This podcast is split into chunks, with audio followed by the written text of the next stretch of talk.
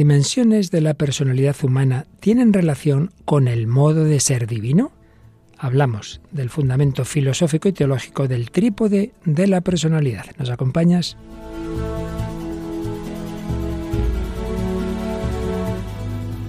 El hombre de hoy y Dios, con el padre Luis Fernando de Prada. Un cordialísimo saludo a todos los oyentes de España y tantas naciones hermanas que comparten no solo nuestra fe, sino también nuestra lengua y con las que compartimos esta búsqueda de Dios desde el corazón del hombre contemporáneo. Y bueno, se nos va acabando el mes de julio y recuperamos, tras unos días de merecido descanso, a nuestra habitual colaboradora Paloma Niño. Hola Paloma, bienvenida de nuevo. Un saludo para Luis Fernando y a todos los oyentes, que os he echado de menos. y además hay que reconocer que con un poquito de jaleo que hemos tenido estos días, en los, los últimos programas nos quedaron eh, pendientes de leer diversos mensajes que te los hemos dejado a ti, Paloma, que mires, hayas mirado un poquito todo y nos hagas una selección de mensajes, de correos, de redes sociales, etcétera. Sí, pues vamos a leer algunos de los mensajes que nos han hecho llegar nuestros oyentes a través de Facebook en concreto. Y bueno, nos decía, por ejemplo, Beatriz Paco Busmón, solo Dios puede sanar un corazón herido. Sigamos y escuchemos a Jesucristo. Gaby Silvero decía, atenta a la transmisión desde Radio María Paraguay. Padre, su programa es de gran ayuda y cada tema es imperdible. Dios acompañe su misión y bendiga a aquellos que dan su testimonio. También Eva Orellana nos escribía a través de este medio y decía, excelente programa que tuve la ocasión de escuchar de madrugada hace unos días. Gracias por vuestro gran trabajo y servicio. Aquí en España, pues este programa se puede escuchar también este mismo día, luego en la madrugada, a las 4 de la mañana. Y Marta Tarragona Vendrell nos decía, pongamos a trabajar nuestros dones y veremos sus frutos. Y Violeta Vaca Díaz, Dios nos ha bendecido con este programa de Radio María. Muchas gracias. Así es, muchas gracias a todos vosotros. También nos escribió una querida colaboradora ya que muchas veces hemos tenido correos, incluso hemos compartido eh, partes de, un diario que nos escribía hace unos meses y vuelve a escribirnos Laura Gallego. Hemos resumido su correo, ¿verdad? Sí, nos dice lo siguiente. Me encanta la temática sobre la personalidad que estáis tratando en estos últimos programas. La verdad es que me viene muy bien en el momento actual que estoy viviendo. Cuando paso de la estructuración y el estrés de la rutina escolar y laboral al parón vacacional, algo se remueve por dentro y es como que mi yo deduce que tengo más tiempo para reflexionar y pensar y todo ello me revuelve un poquito. Creo que durante el curso el intelecto y la voluntad son los que llevan la voz cantante y cuando me encuentro un poco más liberada, la afectividad, que tal vez la tengo un poco más acallada, entra en escena. Ya veis, necesito más pistas para saber cómo ir equilibrando las tres facetas. También fue muy impactante y esperanzador el testimonio de Lourdes y Máximo. Me parece un auténtico milagro, aunque el tema de los matrimonios es algo tan complejo que no me atrevo a comentar mucho más sobre ello. Muchos de los matrimonios que me rodean están rotos o tienen problemas tan graves que no parece fácil hallar una solución a los mismos. Una pena. Así que nos hacen mucha falta testimonios como el suyo. Gracias también por su generosidad. Un abrazo a todo el equipo. Laura.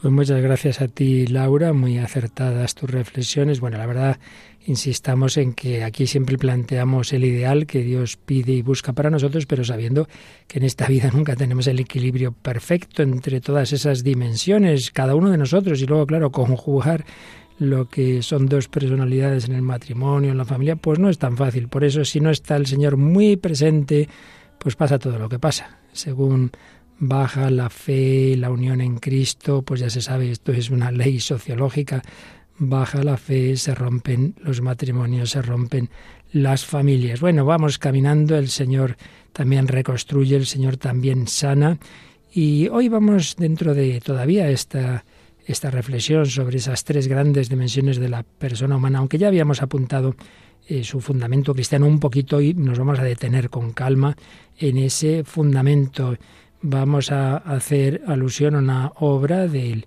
del padre cardenal, cardenal ya, Raniero Canta la Mesa, predicador de la Casa Pontificia.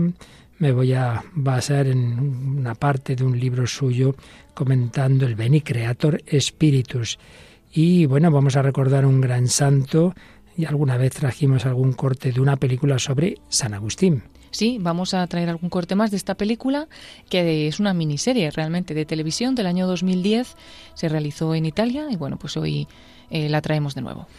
Y luego nos traes Paloma, dado que vamos a hablar de verdad y amor, bueno, pues una persona que buscaba la verdad y que bueno ha llegado a la Iglesia Católica tras esa búsqueda. Sí, es John y él pues su sueño era ser pastor protestante y finalmente cuando tenía 23 años se convierte al catolicismo y bueno, vamos a escuchar por qué, ¿no? qué, qué ocurrió en su vida y por qué ahora está pues en la Iglesia Católica. Así es. Y luego en la música, por un lado, escucharemos algunos fragmentos, ya veréis por qué, de una famosa sinfonía de Mahler eh, que suele llamarse popularmente la Sinfonía de los Mil. Y luego una canción reciente, aunque es respuesta o comentario a una canción que se compuso hace más o menos 30 años, muy famosa, de Martín Valverde, y allá responde un cantautor español. Sí, el cantautor César Hidalgo, y esta canción que la dedica pues a aquella canción eh, tan conocida, ¿no?, de Martín Valverde, Nadie te ama como yo, pues le dedica la canción Gracias Señor y la cantan juntos, luego la escuchamos. Sí, sí, sí, hay un dúo muy interesante. Pues bueno, con esto y lo que vaya surgiendo en este programa, edición 403 del Hombre de Dios, vamos adelante en esa navegación del corazón del hombre al corazón de Dios.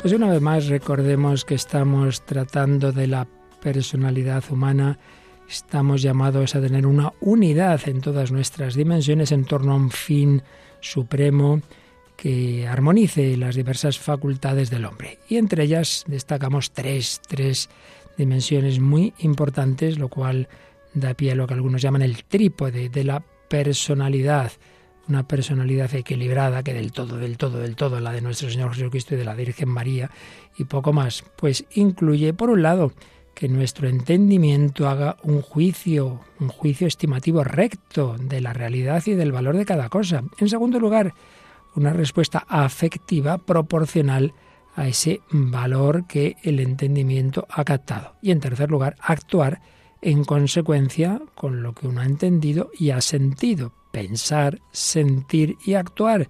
Esa tercera dimensión es la firmeza de voluntad la personalidad volitiva. Hablamos también un poquito de cómo estamos llamados a ir formando una personalidad rectamente independiente, rectamente, porque Dios quiere que dependamos unos de otros, pero a la vez con esa libertad y responsabilidad de cada uno, que somos responsables de nuestra personalidad intelectual, afectiva y volitiva. También hablamos de los problemas que se pueden dar en cada uno de esos ámbitos o en todos ellos desde los niveles más psiquiátricos, trastornos que impiden captar la realidad como es o que afectan a nuestra, nuestros sentimientos, como puede ser, por ejemplo, la depresión o, el trastorno bipolar, y los, los problemas o y dificultades en la actuación, como las adicciones, etc. Bien, y esto que está claro a un nivel humano, a un nivel cristiano, la gracia eleva la naturaleza humana y también estamos llamados a pensar rectamente, pero ya no solo con nuestra razón, sino con la fe, con la luz del Espíritu Santo, a sentir, y no solo respecto a las realidades humanas, sino al amor de Dios, al amor del prójimo, el afecto, la caridad de Dios quiere penetrar nuestro corazón y actuar en consecuencia, que es en definitiva la santidad, hacer la voluntad de Dios. Pues bien, de todo esto hemos ido hablando y ya fuimos apuntando la dimensión ya un poquito filosófico-teológica de todo ello, pero hoy vamos a detenernos un poco más. Este trípode de la personalidad, estas tres dimensiones, se basan en cómo es Dios.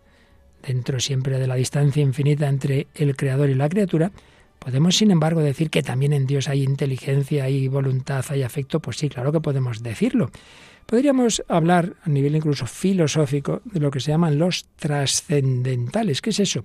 Pues son dimensiones del ser que en medida total y absoluta en Dios, en el Creador, en el ser por esencia, y en medida limitada y participada en las criaturas, pero se da siempre. En primer lugar, el propio ser.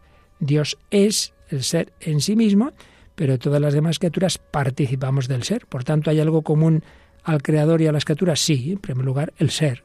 Somos. lo que pasa es que, claro, nosotros somos por recibir ser y Dios lo es en sí mismo. Pero también eh, es un trascendental, es decir, trasciende todo tipo de seres la verdad. Dios es inteligencia y Dios puede ser conocido. Claro, solo Dios conoce perfectamente a Dios, el Padre al Hijo, el Hijo al Padre, el Espíritu Santo, ambos. Sí, pero todo lo creado tiene una dimensión en lo que puede ser conocido perfectamente por Dios e imperfectamente por nosotros, pero es verdad que puede ser conocido. Bueno, pues ese es el trascendental de la verdad, la capacidad de cualquier ser de mm, poderse dirigir a un entendimiento, y decimos el entendimiento conoce la verdad cuando se adecua a la realidad de ese ser. Ser, verdad, bien. Nuestra voluntad tiende a los bienes de esto hemos hablado mucho. Bueno, pues Dios es el bien absoluto, infinito. Por eso buscamos a Dios, lo sepamos o no. Toda nuestra tendencia de la voluntad explícita o implícitamente es buscar a Dios, pero también todo lo que existe tiene una dimensión de bien. Todo participa en grado limitado de la bondad de Dios. Incluso cuando hacemos el mal, cuando cometemos un pecado, siempre es bajo capa de bien. Nos parece ver solo la parte buena de lo que hacemos y no nos damos cuenta de que ahí se mezcla también lo malo, pero no haríamos algo malo si no buscáramos el bien. Y luego también la belleza, esa capacidad de los seres de dar satisfacción a todos nuestros sentidos, a nuestra vista, a nuestro oído. Bueno, pues Dios es la belleza infinita, claro. Todo lo que es bello en este mundo es por pequeña participación del, del que es la belleza absoluta. Por eso en el cielo no solo es contemplar las esencias o decir que bueno es Dios, sino que es también disfrutar, gozar con esa música celestial que de, los ángeles, de el banquete celestial, toda la belleza en su fuente. Ser, verdad, bondad, belleza, todo eso son dimensiones de las que participamos todos los seres, repetimos, en Dios como en su fuente, en nosotros de una manera limitada y participada. Pues bien, ya solo con eso podemos entender que es lógico que nuestra personalidad tiene una dimensión de conocer la verdad y entonces, claro, eso responde a que Dios es la verdad, solo Dios conoce perfectamente, pero nosotros también estamos llamados a conocer la verdad. Dios es el bien, Dios ama. Bueno, pues también nosotros amamos el bien, buscamos con nuestra voluntad en cuanto a afecto el bien y Dios actúa pues también nosotros estamos llamados a actuar en conformidad con lo que entendemos y con lo que sentimos. Bien, pues ahora vamos a decir algo a lo largo del programa sobre cómo aparece reflejada, sobre todo las dos primeras dimensiones de la verdad y del amor, del afecto, porque luego la actuación es consecuencia de lo que uno ha visto como, como verdadero y uno mm, desea como, como bueno, pues entonces uno actúa. Pero vamos a fijarnos un poquito en cómo eh, Dios es la verdad y ilumina, Él ilumina nuestro entendimiento y cómo Dios es el amor que quiere llenar nuestro afecto. Y lo vamos a hacer recordando ese himno tan precioso al Espíritu Santo, el Beni Creator Espíritus, comentado por el Padre Raniero Canta la Mesa, cardenal desde no hace mucho, eh, así creado por el Papa Francisco, el Cardenal Raniro Canta la Mesa, pero en un libro de hace años ya, comentando el Beni Creator Spiritus, eh, comentaba estas estrofas, estas palabras de este precioso himno, dirigido al Espíritu Santo. Enciende tu luz en la mente, infunde amor en el corazón, fortalece con tu eterno poder lo que está enfermo en nuestro cuerpo. Tres dimensiones menciona aquí este himno tradicional. La mente, y le pedimos al Espíritu Santo que encienda su luz en la mente. El corazón, término muy presente en la Biblia, aquí básicamente se refiere al afecto, por eso infunde amor en el corazón y en consecuencia también fortalece con tu eterno poder lo que está enfermo en nuestro cuerpo. esa dimensión oral la vamos a dejar de lado. Nos vamos a fijar en cómo pedimos al Espíritu Santo luz para la mente y amor para el corazón. Y claro, nos recordaba el Padre Canta la Mesa que en la Sagrada Escritura no solo está esa afirmación que recordamos todos, Dios es amor, primera de Juan 4, 8 y también 16, sino otra que recordamos menos, Dios es luz, también primera de Juan 1, 5. Dos grandes afirmaciones sobre Dios. Dios es luz y Dios es amor.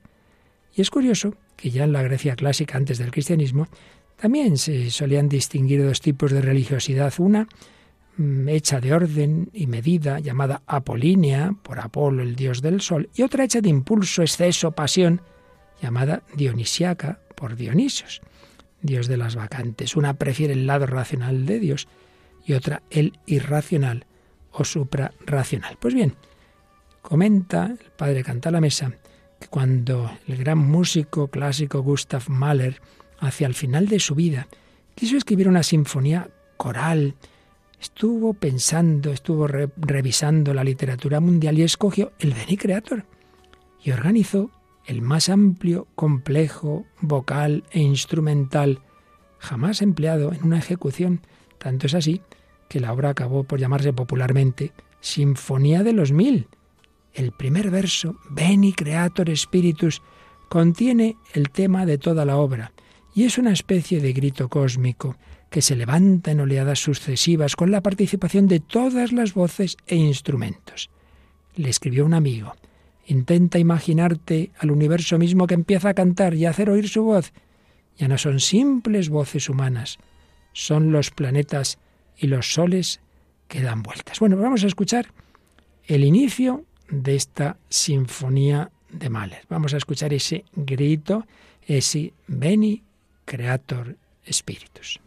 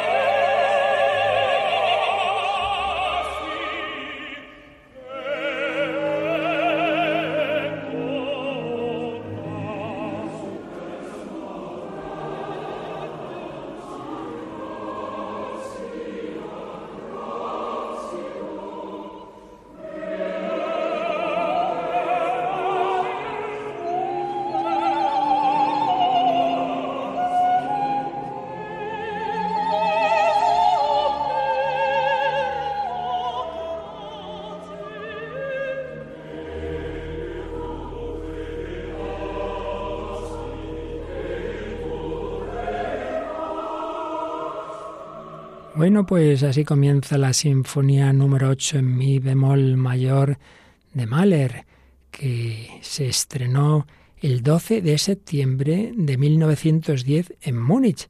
El público estaba expectante, acudieron los reyes de Baviera, muchísimas personalidades de la, de la época como Richard Strauss y la acogida fue triunfal. Bueno, la primera parte de esta obra es en torno, como decimos, al Beni Creator Spiritus, habéis visto con qué fuerza empieza y cuántas voces, instrumentos, un Beni, Beni, Beni Creator, en fortísimo, muy fuerte. La segunda parte es curioso, la relaciona con el Fausto de Goethe, con la escena final de la segunda parte del Fausto de Goethe. Aquí no podemos analizar todo esto, tiene mucha enjundia, tiene un trasfondo religioso, aunque bueno, eh, no es que Mahler tuviera una fe claramente católica, pero desde luego un sentido religioso un canto de alabanza al Creador, eh, se expresa en esta obra eh, la redención del hombre a través del amor.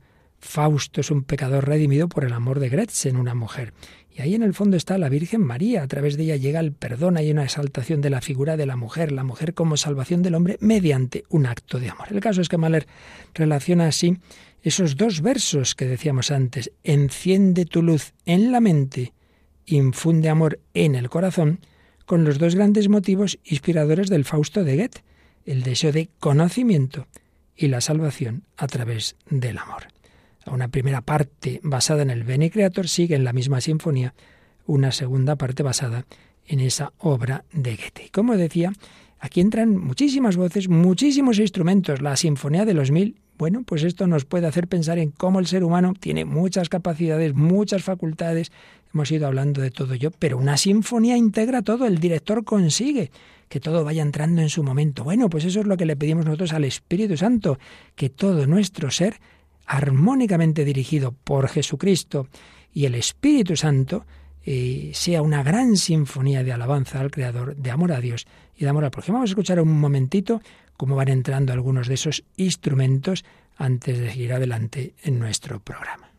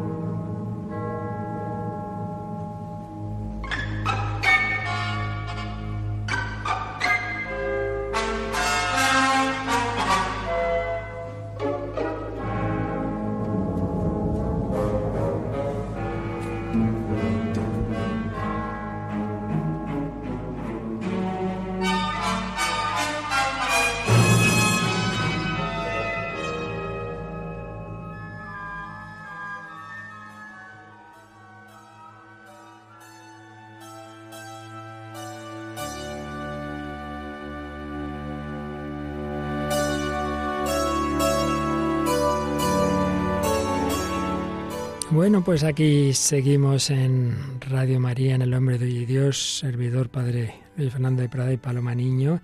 Bueno, Paloma, menuda música hemos oído hoy, ¿eh? Impresionante, ¿no? Es que te quedas ahí como asombrado, no sabes bien a qué atender, ¿no? Como que todo, pero todo te llena. Todo, todo. Y tú imagínate lo que es estar ahí metido en el gran auditorio de Viena, todos esos instrumentos, todas esas voces masculinas, femeninas, los solistas. Bueno, es impresionante, impresionante.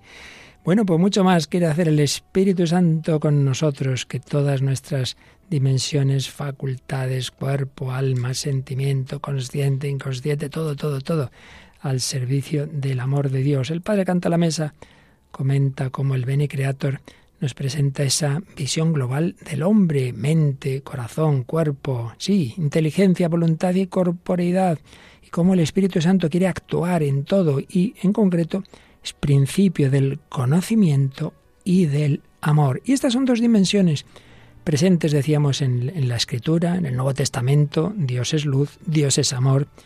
En, por un lado también en San Juan, San Juan quizá acentúa más el aspecto de la verdad y en cambio San Pablo el de la caridad. Pero bueno, son acentos, evidentemente están los dos. San Juan habla del espíritu de la verdad y San Pablo espíritu de caridad. Y luego en la mística, pues nos encontramos los acentos también. Grandes autores como Guillermo de Santierri dice que el Espíritu Santo es aquel que ilumina el intelecto y suscita el afecto en las dos dimensiones. Otro autor dice la virtud consiste toda en la verdad de la caridad y en la caridad de la verdad. Como verdad ilumina para conocer, como caridad inflama para amar. La ciencia sin la caridad hincha, pero por otro lado, eh, la caridad sin, sin la verdad, pues se desvía. En el ardor y fulgor del fuego es dado a los apóstoles y discípulos el Espíritu Santo desde el cielo en Pentecostés como fulgor para que les guíe a la verdad completa y como ardor que les haga arder en la caridad total. Otro autor dice el Espíritu Santo actúa en la mente dándole la inteligencia, en el corazón dándole el amor, en la mente contra la ignorancia y en el afecto contra la concupiscencia desordenada. La inteligencia ilumina al hombre ciego, el amor sostiene al hombre enfermo. Bien, son dos dimensiones que deben compenetrarse, pero es verdad que pueden tener un acento más en lo intelectual, quizá así se suele decir de la corriente tomista, de los dominicos, o más en lo afectivo, San Agustín, los franciscanos, mística de la luz, mística del fuego y de la locura, Beni Creator Spiritus. En realidad, dos manifestaciones complementarias e inseparables del mismo espíritu.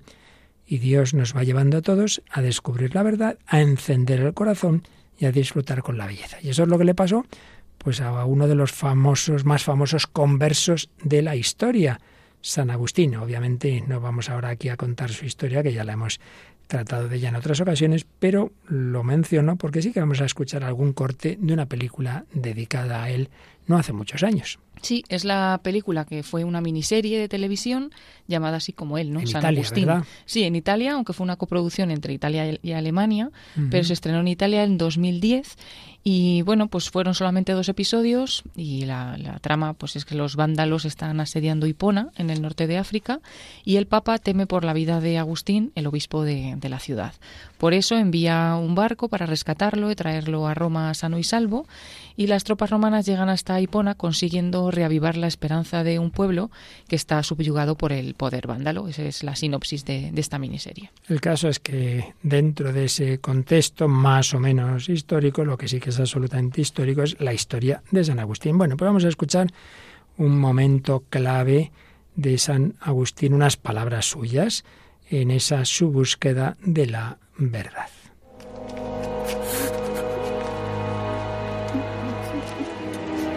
Mi madre está muerta. ¿Por qué fui arrastrado a las profundidades del infierno trabajando desde mi falta de verdad?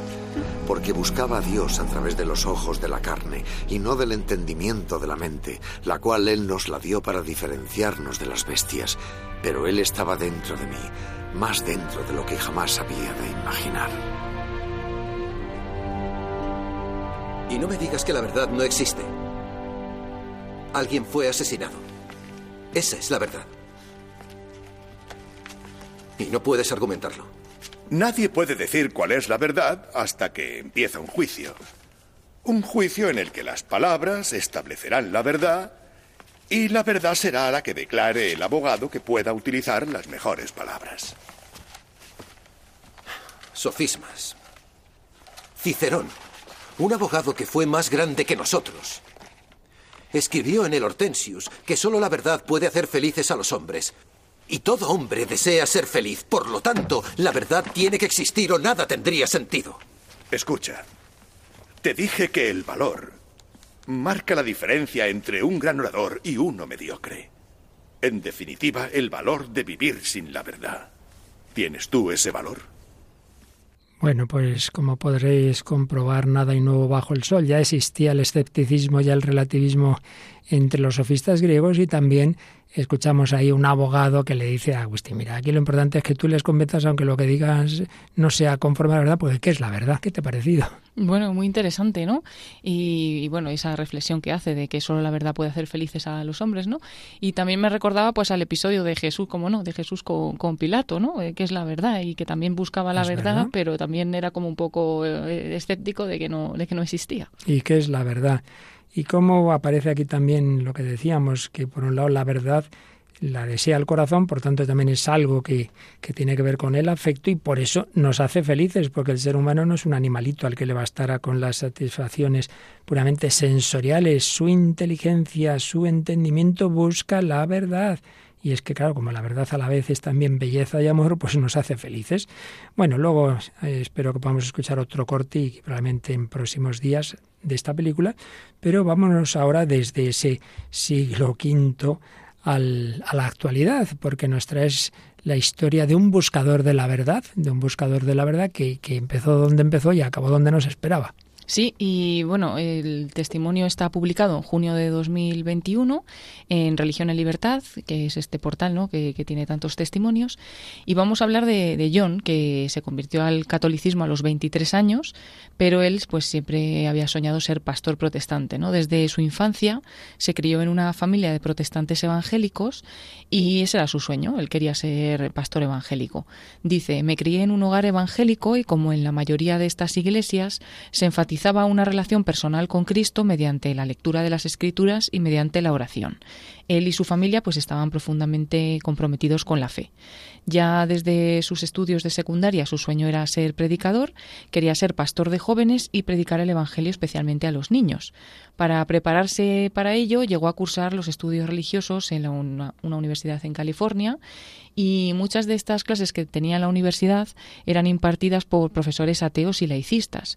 Dice John, solo veían la verdad de las escrituras como uno de los intentos del hombre por explicar la realidad. Como evangélico, yo no tenía herramientas para contrarrestar sus argumentos en torno a que el cristianismo es solo una más de las muchas religiones. Creía firmemente, pero estaba siendo desafiado en mi fe de una manera nueva a la que no sabía responder. Cuenta también que durante un campamento John compartió habitación con Josh, un amigo, un protestante, que estaba pensando en convertirse al catolicismo y que más tarde también le acompañaría en su entrada a la iglesia. Dice que con él empezó a hablar de filosofía, de historia y de teología de una manera nueva que le intrigó mucho sentí que quizá podía haber respuestas a mis profesores que yo todavía no sabía. Tiempo después fue a una misa y le llamó muchísimo la atención, especialmente el silencio, la gente arrodillada. Había algo allí distinto a lo que él había pues vivido hasta ese momento. Mientras, pues eh, también contrastaba algunas enseñanzas, por ejemplo, la de las enseñanzas sobre la fertilidad y el control de la natalidad de diferentes iglesias, pues le admiraba la coherencia de la Iglesia católica en sus argumentos en comparación pues a las razones de, de otras iglesias, ¿no? y dice eso, que la posición de la Iglesia Católica fue una gran influencia en ese momento ya para él. Y empezó a profundizar en lectura de libros y en clásicos pues como Chesterton, Scott Hahn, leyendo a estos autores y otros, pues cada vez se convencía más, iba a misa y proponía también a su círculo cercano esos nuevos argumentos que, que estaba aprendiendo. Profundizó en los padres de la Iglesia y quedó admirado por la continuidad en la doctrina y en la práctica de la liturgia y de la teología en la Iglesia Católica, una continuidad que no veía, por ejemplo, en la Iglesia Protestante. Y a lo largo de ese camino, pues siempre fue acompañado por este amigo suyo, Josh, que conoció en un campamento. Dice que le apadrinó cuando entró en la iglesia y que siempre pues estaban hablando de, estos temas y eh, le ayudaba a pensar sobre la verdad. Y dice, mi capacidad para escuchar todo lo que Josh me decía comenzó primero con una amistad. Por eso pienso que las amistades que tenemos con personas que están fuera de la Iglesia, lo dice ahora que está él en la Iglesia Católica, pues son muy importantes porque pueden ser el medio para que escuchen un mensaje que si no, no escucharían. Y bueno, dice que algunas cosas le costaron más, como las doctrinas marianas, que fueron un desafío, pero lo resolvió al comprender la autoridad del magisterio de los papas. Simplemente consistía en aceptar la autoridad de la Iglesia como guía, como la que interpreta las escrituras y no al contrario. Y bueno, pues finalmente a los 23 años, después de un gran recorrido intelectual y de fe, se convirtió definitivamente a la Iglesia católica Incluso dentro de su familia se preguntaban si no tendría un problema mental, de salud mental, pero él no le daba mucha importancia a ello, quería seguir siendo cristiano, iba a la iglesia todo el tiempo Y bueno, pues concluye el testimonio diciendo, las cosas que me atrajeron a la Iglesia precisamente fueron aquellas de las que a veces nos avergonzamos los cristianos, los católicos. Su autoridad, su continuidad con el pasado, el misterio y la trascendencia de la liturgia, la belleza de la música, la confesión. En todas estas cosas, dice, sentí que Jesús realmente me ama. Y si no se enfatizan, pues dice que entonces no ve mucha diferencia entre el catolicismo y, algo, y lo que ya tienen los protestantes, ¿no? Que estas son como las cosas que más le llamaron la atención y que más le convencieron a entrar en la Iglesia Católica. ¿Tenemos algún corte de sus palabras, aunque sea en inglés, verdad? Sí, justamente cuando, pues cuando dice esto, ¿no? Lo que le atrajo de la Iglesia Católica. The only advice I would have about welcoming converts into the church like myself would be to really stick to the things that make the church Catholic. Um, her history, the church fathers, beautiful music, beautiful architecture, um, continuity with the ancient liturgy. Those are the things that attracted me to the church. Um, her teachings, her doctrines, her dogmas, regardless of whether or not I wanted to agree with those right away or feel those or I felt that they were right Pues muy interesante cómo han ido apareciendo los elementos y los aspectos que estamos todo el programa diciendo. Búsqueda de la verdad, pero también de la belleza, la música, el misterio, la liturgia, la oración, la amistad. Bueno, también San Agustín todo influyó en él, todo, todo, todo. La búsqueda intelectual, los amigos, pero también la belleza del canto y es que estamos hechos a imagen y semejanza del Dios que es verdad, que es amor, que es belleza. Bueno, pues vamos ahora, Paloma, a pasar de, la música que oíamos hace un ratito y que luego escucharemos el final de esa sinfonía de Mahler, a la música religiosa actual. Hace ya 30 años largos, eh, Martín Valverde compuso una canción que se ha repetido muchísimas veces, Nadie te ama como yo. Y ahora pues un amigo nuestro ha compuesto una respuesta a esa canción que además la interpreta con el propio Martín Valverde. Cuéntanos un poquito. Sí, pues ya hace, como bien dices, más de 30 años de esa canción, una de las más cantadas y más versionadas de, la música católica contemporánea, Nadie te ama como yo. Y entonces, pues César Hidalgo, cantautor español, ha querido hacer un homenaje a esta canción, un homenaje a Martín Valverde, que es el, el autor, y ha hecho otra canción que se llama Gracias Señor, y la cantan juntos a dúo Mm, además pues con el estilo personal de cada uno, pero muy bien y bueno, pues es esta canción tan bonita. Y es bonito porque si en esa primera canción de Martín Valverde es Jesús el que habla, ahora es el creyente, el que se sabe amado por el Señor, el que le responde y le dice gracias, gracias Señor. Gracias por esperarme, ya estoy aquí. Espero que no sea tarde, vengo ante ti contarte lo que he vivido, aunque bien sabes lo que sufrí. Gracias por estar conmigo desde que nací.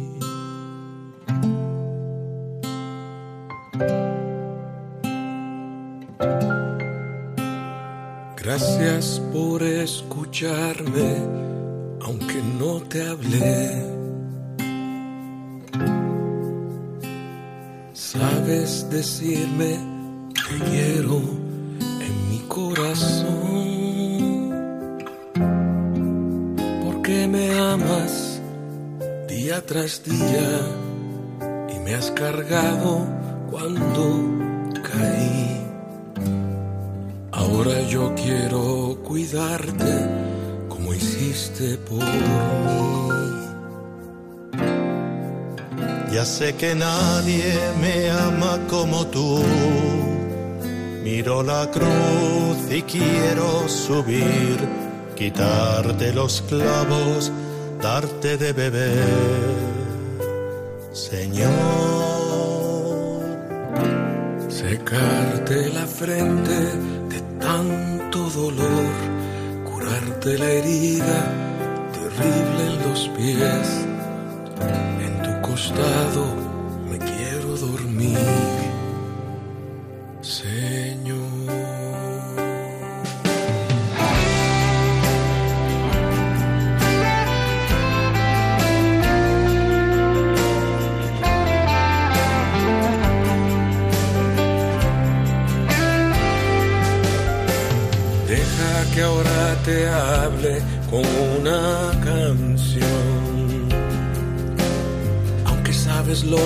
siento antes que yo.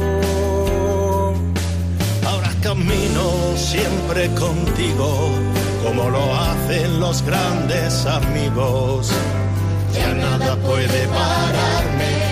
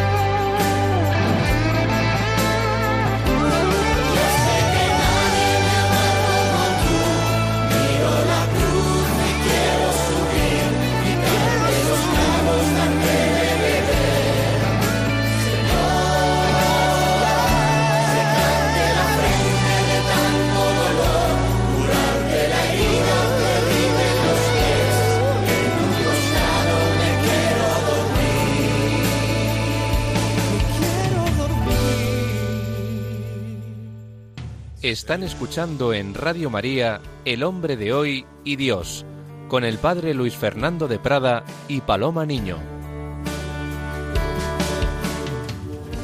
Gracias, Señor. Nadie me ama como tú. Ven, ven Espíritu Santo, enciende tu luz en la mente, infunde amor en el corazón. Sí, el Espíritu Santo nos ilumina, nos muestra la verdad, se la mostró a San Agustín, se la mostró a este norteamericano John, nos quiere ir iluminando a todos, luz y amor. El mismo Espíritu Santo, dice el Padre Canta la Mesa, que como luz nos hace pasar del error, de la ignorancia a la verdad, como amor nos hace pasar del egoísmo a la caridad. Y aquí de nuevo vamos a San Agustín, el cual decía que el pecado sí es abandonar a Dios para volverse hacia las criaturas, pero más bien es abandonar a Dios para volverse hacia uno mismo. El pecado consiste en esa curvitas, en esa el hombre era recto, estaba mirando hacia lo alto y se volvió corvo, vuelto hacia abajo, hacia sí mismo, replegado, perverso. Es lo que dice San Pablo en la carta a los romanos, los hombres al dar la espalda a Dios, al no glorificarle, al ponerse en lugar de Dios, al final Dios los ha dejado que se entreguen a la impureza, a todo tipo de de de pecados, de, ir contra la propia naturaleza. Hay una corrupción del amor, decía San Francisco de Asís, come del árbol de la ciencia del bien y del mal el que se apropia para sí su voluntad. Y aquí está esa clave tan conocida de San Agustín en las dos ciudades, la ciudad de Dios. Dos amores han fundado dos ciudades. El amor a uno mismo hasta el desprecio de Dios ha fundado la ciudad terrena el amor a Dios hasta el desprecio de uno mismo ha generado la ciudad celeste. Ya hemos explicado muchas veces cuando se habla en términos cristianos del desprecio de uno mismo, no es que uno no se aprecie, no es que no tengamos la sana autoestima, y que amar al prójimo como a uno mismo, sino en el sentido de menor aprecio. Claro, yo no me pongo en lugar de Dios, no caigo en esa autoidolatría. El amor a uno mismo es en sí mismo bueno y sano, pero se vuelve malo cuando pasa de ser social y estar en su debida jerarquía a ser privado, cuando se transforma de amor de comunión en amor egoísta, cuando se pone uno por encima de Dios y excluye a los demás. San Agustín nos explica también en otra obra, El Espíritu y la Letra, cómo se pasa del amor malo al bueno, cómo el Espíritu Santo nos libera del egoísmo. Esto es muy importante lo que nos explica al infundir el amor en el corazón una nueva capacidad de amar a Dios y a los hermanos, nos libera de la prisión del egoísmo. No impone solo el deber de hacer la voluntad de Dios, sino el placer de cumplirla. Recibimos el gusto de poder hacer a gusto la voluntad de Dios. Claro, es que, es que esta es la verdadera conversión. No, bueno, hay que hacer lo que le vamos a hacer, hay que fastidiarse, qué cosas nos pide Dios. Ay, la ley de Dios. No, necesitamos hacer gustosamente las cosas que Dios manda. Claro, cuando el hombre se experimenta el amor. Si no experimenta el amor, todos son leyes y esto es que la Iglesia pide cosas imposibles. No, el paso decisivo desde la esclavitud del pecado hacia la libertad de la gracia la da el Espíritu Santo cuando nos llena de amor. No basta el esfuerzo ascético de purificarse de las pasiones, ni siquiera el conocimiento de la verdad, saber lo que hay que hacer. Es necesario que el Espíritu Santo cambie la misma voluntad, que nos dé un vuelco a la orientación fundamental del corazón humano. Solo lo hace el Espíritu Santo, suscitando en el alma el amor a Dios y así el deseo de agradarle en todo. Nos explica una vez más el Padre canta la mesa. Por eso dice San Agustín, tras habernos justificado con su don, el Espíritu de Dios nos quita el gusto del pecado. Y en eso consiste la libertad. Lo mismo que antes sin el Espíritu Santo hallábamos placer en pecar, y ahí estaba nuestra esclavitud, pues ahora es al revés. Y hasta que el hombre no haya hecho morir dentro de sí la dulzura del pecado, el Espíritu Santo no puede infundir en él la dulzura de Dios. Bueno, hay una circularidad. El Espíritu Santo nos da esa dulzura que nos permite liberarnos del, de la falsa dulzura del pecado. Necesitamos ese placer de amar a Dios. Si no, el hombre no puede hacer morir dentro de sí el placer de amarse a sí mismo. La gracia le precede y lo acompaña. Por tanto, no hay que contraponer estas dos visiones.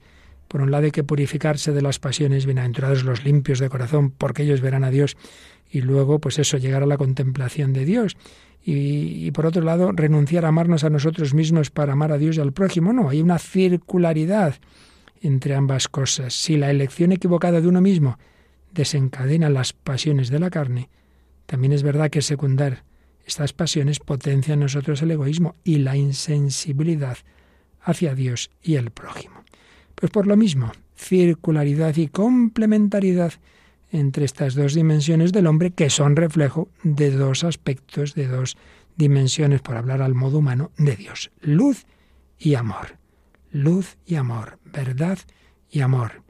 Dos acciones igualmente importantes con las que el Espíritu Santo crea al hombre nuevo, como dos sanaciones de raíz. Las dos raíces del mal que hay en el hombre, ignorancia y egoísmo, se comunican, pues lo mismo en positivo, la verdad y el amor. Bueno, pues esa verdad encontró San Agustín con ese gusto, con ese gozo, con ese amor, con esa belleza. Y luego se dio cuenta, ay Dios mío, lo que he tardado en descubrir la verdadera belleza, la verdadera felicidad. Un famosísimo texto que vamos a escuchar cómo aparece en la película sobre San Agustín que antes estábamos comentando. Tardíamente amé a Dios, a la belleza tan anciana y tan nueva. Tardíamente amé a Dios. Me habló alto y me forzó a abandonar mi sordera. Dios brilló y disipó mi ceguera. Exhaló fragancias y creció en mi corazón. Amén. Y ahora me arrodillo ante ti. Lo supe. Tuve hambre y sed. Dios me tocó y me trajo la paz. Qué maravilla como San Agustín expresa con esa pasión suya el, el, fruto de esa búsqueda, de ese encuentro entre él y Dios, Dios que lo iluminó, que le mostró la verdad y que encendió su corazón. Añadamos que la luz, esa luz que invocamos, que pedimos también al Señor, podemos distinguir tres niveles. La luz natural, la luz de la razón que Dios nos ha dado, la luz de la fe, que es sobrenatural, que es como un ojo nuevo que nos abre el mundo de lo invisible y de Dios, una luz infusa, y la luz de la gloria, con la cual veremos ya a Dios cara a cara y seremos transformados de gloria en gloria. Pero salud necesita, antes lo mencionábamos también, ser purificados, porque dice San Pablo, el hombre mundano no capta las cosas del Espíritu de Dios, no, el hombre animal, literalmente hablando, se deja llevar simplemente de sus instintos carnales, de sus pensamientos y deseos no purificados. Por eso, repitamos esa frase de Jesús en las bienaventuranzas, bienaventurados los limpios de corazón, porque ellos verán a Dios. Si uno está enfangado, como estaba San Agustín, durante muchos años, sobre todo en la lujuria y también en la vanidad, pues difícilmente podía encontrar la verdad. Cuando ya empieza a luchar, ahí es cuando la gracia de Dios completa esa labor que la propia gracia había iniciado en su corazón. de nuevo pues esa circularidad entre la acción de Dios, la respuesta humana, estamos hechos para Dios, nuestro corazón está inquieto hasta que descanse en él, escribe San Agustín al principio de las confesiones. Bueno, pues como veis, un tema precioso, como ese reflejo de Dios en el hombre implica estas dimensiones, sobre todo estas dos, luego otras que hemos ido mencionando en días anteriores, pero sobre todo se podían integrar todas ellas en estas dos dimensiones. La verdad, conocer la verdad, necesitamos la luz natural, sobrenatural y al final de la gloria, la verdad y el amor. Necesitamos esa gracia que encienda en nosotros el amor, que nos saque del egocentrismo.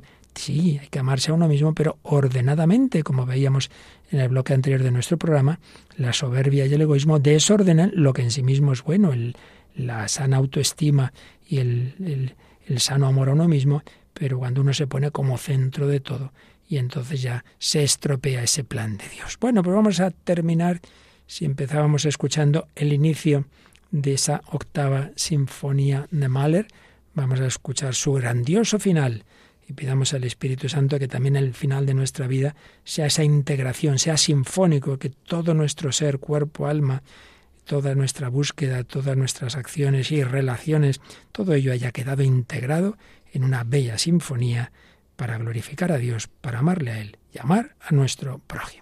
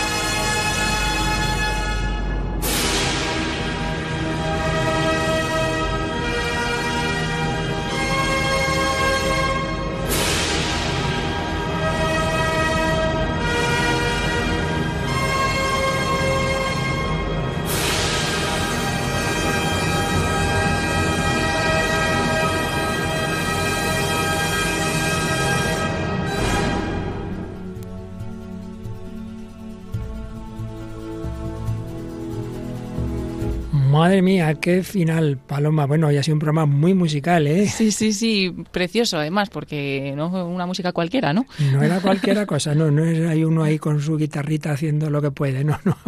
Menuda sinfonía octava de Mahler de las de los mil, mil y tropecientos mil. Bueno, pero mejor sinfonía es la belleza del amor de Dios, de la Virgen, de los ángeles y todos los santos glorificándole. Ojalá ahí queremos caminar, ahí queremos llegar. Bueno, y si estamos hablando de música elevada, no vamos a bajar mucho, ¿eh? todo lo contrario. No, porque seguimos con el programa Música de Dios que dirige el padre Eusebio Guindano. Ya le hemos dejado aquí el toro preparadito. Sí. bueno, pues os recordamos que, bueno, nos quedan, por cierto, solo un programa en este, en este tiempo, porque luego en, el siguiente mes toca hacer ejercicios espirituales y otras labores, descansar algo, hacer otras tareas apostólicas, así que nos queda un programa de, este ciclo y luego lo retomaremos, así que os agradecemos vuestros comentarios que comentaremos en el próximo programa. Sí, pueden hacerlo a través del correo electrónico el hombre de hoy y Dios radiomaria.es o a través de la página de Facebook que la encuentran también por el mismo nombre del programa, el hombre de hoy y Dios. Pues nada, eh, recordándoos también que podéis escuchar todos nuestros programas anteriores en el podcast de Radio María, que por cierto, esta semana por obras de mejora de la web de Radio María, esta semana va a tardar en subirse el podcast. Eh, hasta la semana que viene no estará este programa en nuestro podcast y los demás programas, pero bueno, todos los demás anteriores sí, así que podéis aprovechar para escuchar todo lo que ha habido antes, el que no lo tenga y quiera ver de qué ha ido. Pues la semana que viene más y damos las gracias a Paloma Niño y a todos vosotros y quien os habla, Padre Luis Fernando de Prada, os desea que os quedéis en Radio María, bueno, mejor con la Virgen María. Bueno, pues todo puede ser junto en la radio de la Virgen María.